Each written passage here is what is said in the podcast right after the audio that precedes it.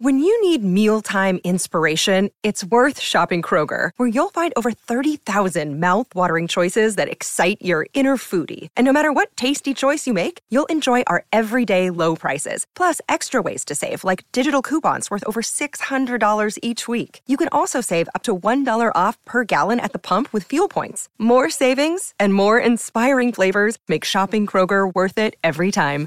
Kroger, fresh for everyone. Fuel restrictions apply.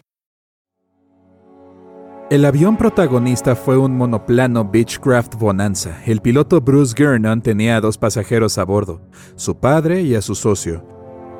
Despegaron de la isla Andros en las Bahamas y se dirigieron hacia el noreste con destino a la costa de Florida. Era el 4 de diciembre de 1970. Si dibujas un mapa, traza una línea que conecte las Islas Bermudas, Puerto Rico, Miami y de regreso a las Bermudas. ¿Qué obtienes? Así es, un triángulo una figura siniestra conocida por haberse tragado misteriosamente 2.000 barcos y 200 aviones a lo largo de los años.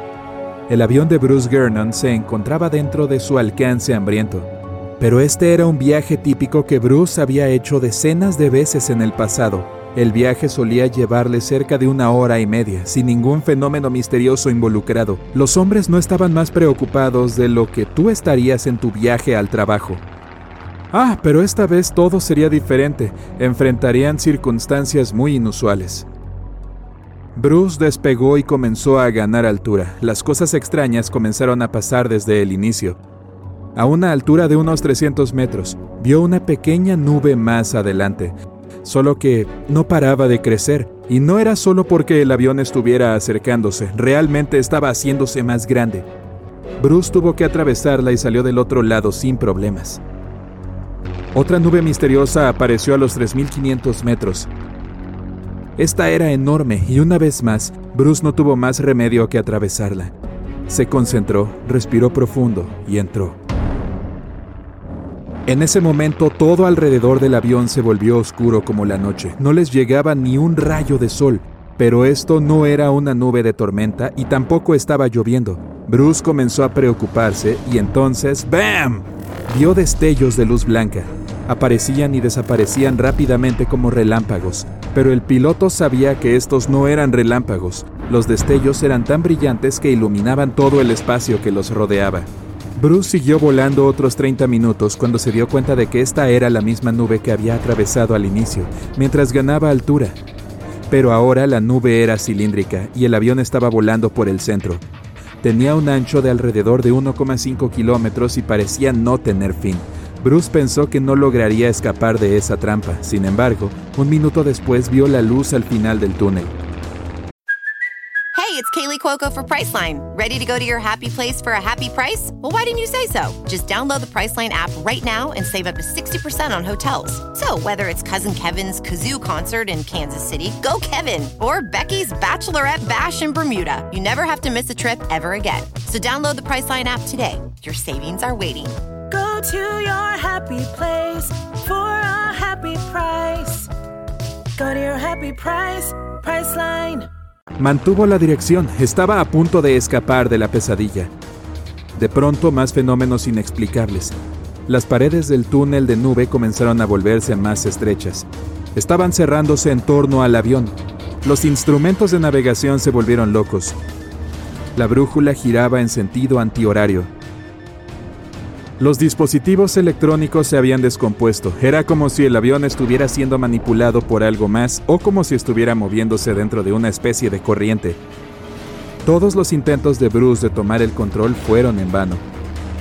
Siguió volando a través del túnel decidido a salir de esa cosa y contar la historia. Las paredes seguían cerrándose más y más, como una especie de vórtice. El tiempo se acababa. Tenía que escapar de ese lugar y rápido. Los 20 segundos que siguieron fueron los más intensos de su vida, pero entonces salió de esa trampa nebulosa a toda velocidad. Según describió Bruce más tarde, cuando el avión salió del túnel se sintió como si no tuviera peso. Las nubes se dispersaron y ahora el avión se encontraba en medio de una neblina gris. Los tres hombres soltaron un gran suspiro de alivio. Bruce tomó la radio de inmediato y llamó a la torre de control para determinar su ubicación. Cuando el controlador miró la pantalla verde, su expresión se transformó. El avión de Bruce no aparecía en el radar, era como si fuera invisible. Pero luego le informó que ya se encontraba en el espacio aéreo de Miami. Bruce quedó conmocionado frente a esa información. No podía ser cierto. Se suponía que la distancia que el Beechcraft debería haber recorrido era de unos 400 kilómetros. Recuerda, el viaje entero normalmente tomaba unos 90 minutos, pero esta vez había tardado 47 minutos en llegar a su destino. Este modelo de avión solo puede trasladarse a unos 290 kilómetros por hora. Haz las cuentas y entenderás que esto es físicamente imposible. El controlador debía haber cometido un error, pero cuando las nubes se disiparon, Bruce vio que realmente estaba sobrevolando Miami. El avión aterrizó a salvo y hubo tiempo para intentar resolver el misterio. Entonces, ¿qué pasó en ese vuelo? Bruce revisó el combustible que le quedaba y miró su reloj. Tras unos cálculos rápidos, quedó aún más confundido. El avión no había gastado todo el combustible que debía. Bruce no podía haberse equivocado. Era un piloto muy experimentado, con poco más de 20 años. Ya contaba con 600 horas de vuelo en los bolsillos y estaba muy familiarizado con un espacio aéreo que había sobrevolado incontables veces. Toda la evidencia en mano parecía indicar que el avión de Bruce había omitido casi la mitad de la distancia. Pasó mucho tiempo pensando en este extraño suceso. Hasta consultó a profesores y expertos, pero nadie logró darle una respuesta exacta para lo que ocurrió ese día. Finalmente, elaboró su propia teoría y hasta escribió un libro sobre el tema. Bruce pensaba que todo se debía a esta niebla eléctrica con destellos blancos. Sin embargo, otros teorizaron que la energía oscura fue la responsable de este salto temporal. Sí, la misma energía oscura que produjo la expansión del universo. Esta energía podría haber curvado el espacio-tiempo como un agujero negro, formando así ese extraño túnel. Bruce dio con él por accidente y tuvo suerte de haber escapado con vida. Fue así como llegó al espacio aéreo tan rápido, pero la energía oscura es solo una teoría que intenta explicar lo inexplicable. Al día de hoy no hay una respuesta real que explique cómo fue que Bruce logró recorrer esa distancia en tan poco tiempo, aunque algunos detalles sí pueden ser aclarados. Los archivos muestran que ese día se registraron 84 manchas solares, así como un viento solar enorme que se movía a casi 700 kilómetros por segundo. Esto habría producido interferencias en la magnetosfera de la Tierra, lo cual podría haber alterado los instrumentos y los radares del avión. Así que la explicación de la niebla eléctrica de Bruce podría ser cierta. Aún hay que hablar de esas nubes raras. Sucede que son bastante comunes en esa zona. Un lugar donde las corrientes de presión alta y baja colisionan constantemente. El resultado, nubes de tormenta. Es posible que esa nube que crecía frente a los ojos de Bruce fuera simplemente dos enormes corrientes de aire que chocaron. Pero hasta ahora nadie ha logrado explicar cómo es que el avión llegó tan rápido a Miami. Bueno, puede que la verdad sea revelada en el futuro. Mientras tanto, sigue siendo otro de los misteriosos acertijos del Triángulo de las Bermudas.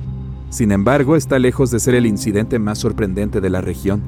En 1945, un total de cinco aviones desaparecieron del Triángulo de las Bermudas al mismo tiempo. El 5 de diciembre, unos pilotos estudiantes de la Marina se encontraban entrenando en el lugar. La lección del día, navegación. Lo irónico del asunto es que no lograron hallar el camino de regreso a la base y se perdieron.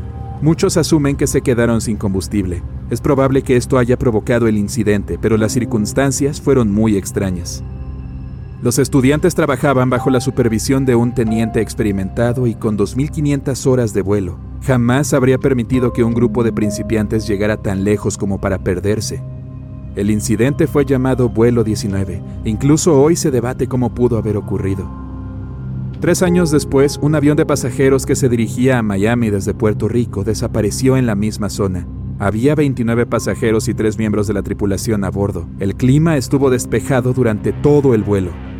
Another day is here and you're ready for it. What to wear? Check. Breakfast, lunch and dinner? Check. Planning for what's next and how to save for it? That's where Bank of America can help.